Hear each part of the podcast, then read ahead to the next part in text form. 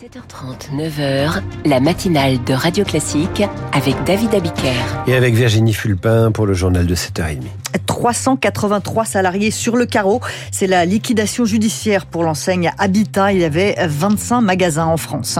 Après le Colorado, le Maine, un deuxième État américain, juge Donald Trump inapte à se présenter à la présidentielle aux États-Unis. Et puis on commence à penser au réveillon du Nouvel An. Si vous invitez des amis chez vous, faites attention s'ils prennent le volant après. Et après ce journal, l'écho du monde, Christian Macarian nous projette en novembre 2024 l'élection du président des États-Unis se joue à la fin de l'année. Journal imprévisible rendra hommage à Maria Callas, la chanteuse lyrique aurait eu 100 ans ce mois-ci. Enfin, David Barou nous dresse le palmarès des entreprises qui ont marqué des points en 2023. Les magasins Habitat ne rouvriront pas. C'est la fin d'une ère. Habitat, c'est euh, l'enseigne qui a fait entrer le design chez monsieur et madame tout le monde. Mais les rideaux de fer ne remonteront pas devant les boutiques. Le tribunal de Bobigny a mis Habitat en liquidation judiciaire en raison de graves difficultés financières. L'entreprise emploie 383 salariés, dont 20, dans 25 magasins en France. Des salariés amers, à l'image de Youssef Toumer, manager d'une boutique de Villiers-sur-Marne et membre de la CSE-CGT.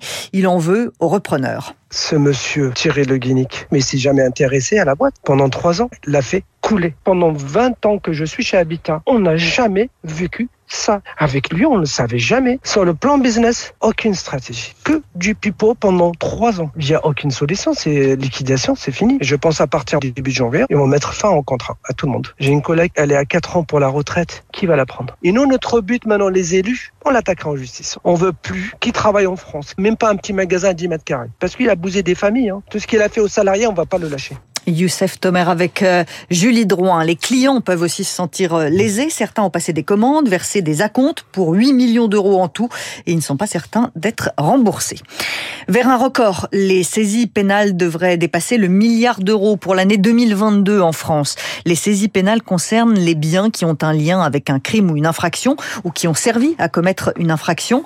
L'agence de gestion et de recouvrement des avoirs saisis organise des ventes de ces biens et vraiment trouve de tout dans ces ventes, Julie Drouin. L'essentiel des saisies effectuées par les policiers et magistrats concerne le numéraire, de l'argent liquide, des comptes bancaires ou des assurances-vie.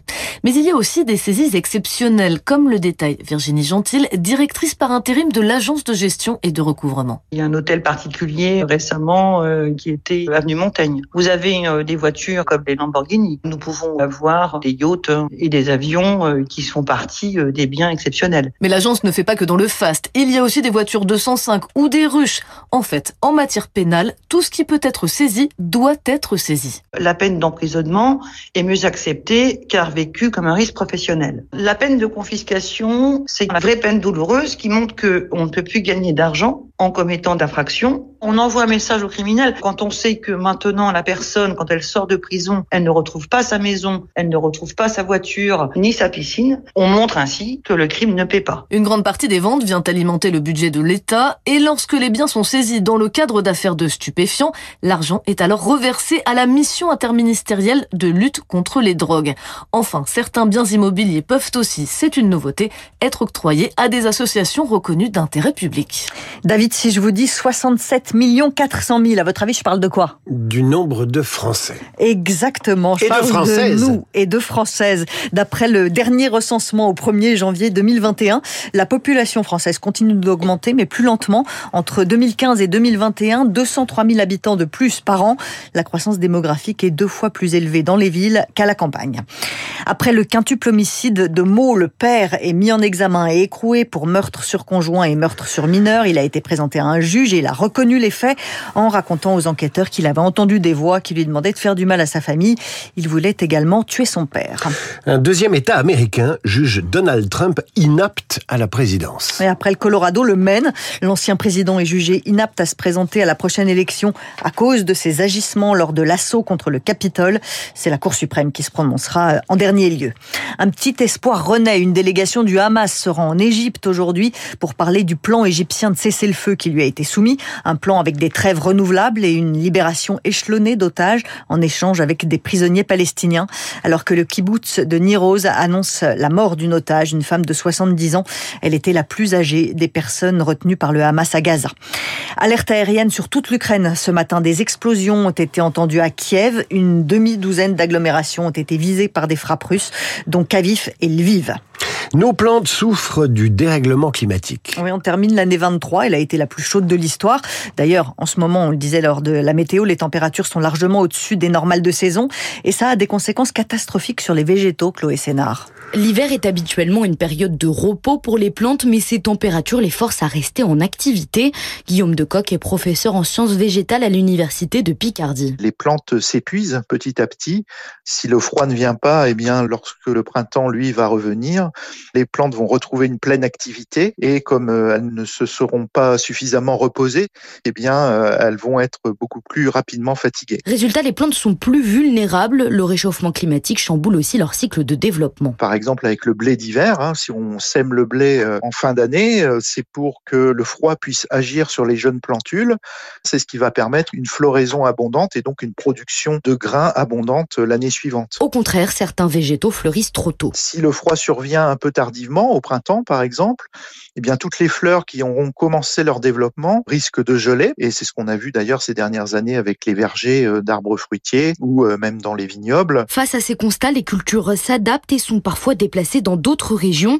La pistache, par exemple, actuellement produite en Grèce ou encore en Italie, pourrait bien s'implanter dans le sud de la France. Le dérèglement climatique, on le paie à tous les niveaux. Le prix des assurances va largement augmenter en 2025 à cause des catastrophes naturelles qui se multiplient.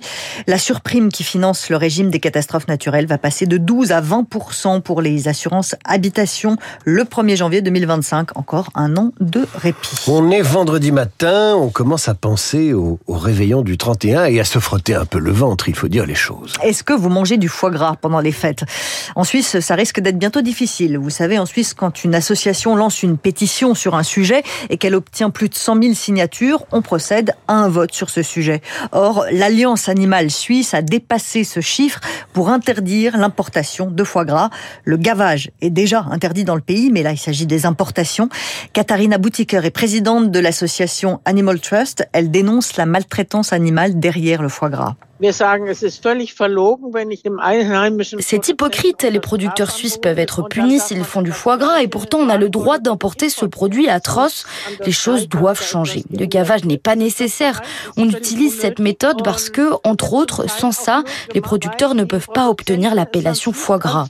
C'est sûr, même si on interdit la vente de foie gras, on ne peut pas empêcher les importations illégales.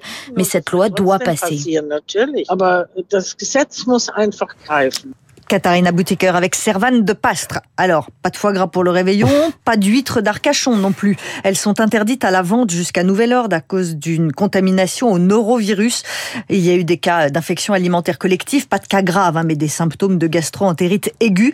Un coup dur pour les ostréiculteurs, c'est la période de l'année où ils vendent le plus, évidemment. Ils pourraient perdre jusqu'à 30% de leur chiffre d'affaires. Ils mettent en cause euh, les bouches d'égout qui débordent et les eaux usées qui se jettent dans le bassin. Ils demandent des indemnisations. Si je résume, pas de foie gras, pas d'huître d'Arcachon et l'alcool. Alors, on peut, la mère, on peut la mère fouettarde.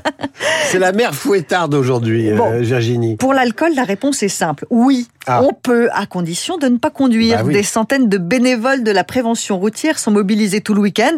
Des vies sont en jeu. Anne Lavaux est la déléguée générale de l'association Prévention routière.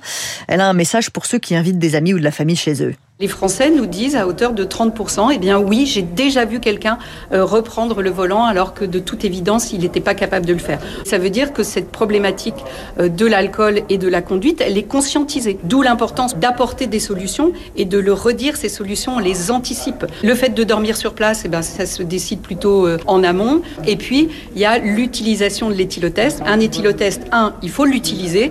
Et deux, si vous avez des convives, eh bien, c'est en début de soirée qu'il faut leur dire, je mettrai à ta disposition un éthylotest avant que tu prennes le volant. Et ça, c'est vraiment une mesure de pédagogie. À propos de volant, vous connaissez Max Verstappen, le néerlandais qui est triple champion du monde de Formule 1. Mm. En ce moment, il est en vacances au Portugal. Il voulait faire un tour de voiture de sport sur un circuit. Mm. Mais la compagnie de location de voitures lui a dit non, parce que pour piloter une voiture très rapide sur un circuit, il faut avoir 30 ans.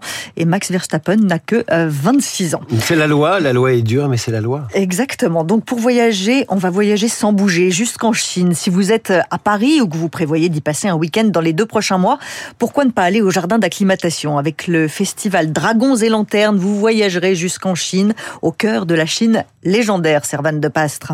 Un poisson qui se transforme en un magnifique dragon rouge, une tortue bleue à tête d'aigle. Bienvenue dans le livre des monts et des mers, des contes traditionnels chinois dont les protagonistes jalonnent le jardin d'acclimatation. Des lanternes de toutes les couleurs qui prennent vie et qui enchantent les petits et les grands. J'adore toutes ces légendes On trouve ça génial. On trouve ça génial, magnifique. Le jeu de couleurs, euh, les formes, les animaux. La biche avec l'arbre pour se camoufler. Elle est super et elle a plein de couleurs. Bah moi je viens d'une ville où il n'y a pas beaucoup de lumière. Et ici, c'est magnifique de juste regarder les décorations. Au détour des lanternes, un village gastronomique, mais aussi des spectacles, dont cet étrange joueur de flûte du Suona pour les connaisseurs. Les artistes comme les lanternes viennent tout droit de Chine. Marc-Antoine Jamais est directeur du jardin d'acclimatation. Il y avait d'abord une excellente occasion, c'était les 60 ans de la relation diplomatique entre Paris et Pékin. Et puis il y a eu une proposition du groupe Fosun, qui est propriétaire d'un jardin qui s'appelle le jardin Yuyuan à Shanghai, qui a toujours mis en œuvre des lanternes pour montrer le nouvel an lunaire, le nouvel an chinois. Et ils nous ont proposé que pour la première fois, de manière totalement inédite, les lanternes de ce jardin soient transportées à Paris. L'objectif, mieux faire connaître la Chine et ses traditions, à découvrir jusqu'au 25 février prochain. Le festival Dragons et Lanternes, donc jusqu'au 25 février au jardin d'acclimatation. C'est à Neuilly-sur-Seine, juste à côté de Paris. Et vous saurez repérer la biche qui s'est camouflée près de l'arbre, comme l'a dit le petit garçon. C'est génial. Ben, je, vais essayer. Mais il faut y aller au jardin d'acclimatation. Moi, j'y ai passé beaucoup de temps quand mes filles étaient plus jeunes. Merci Virginie. Vous revenez dans la féerie euh, du Nouvel An à 8h pour le journal.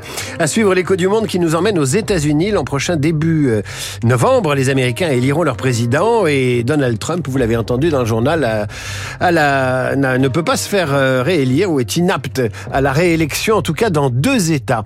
On en parle avec Christian Macarian. Il est 7h41 sur Radio Classique.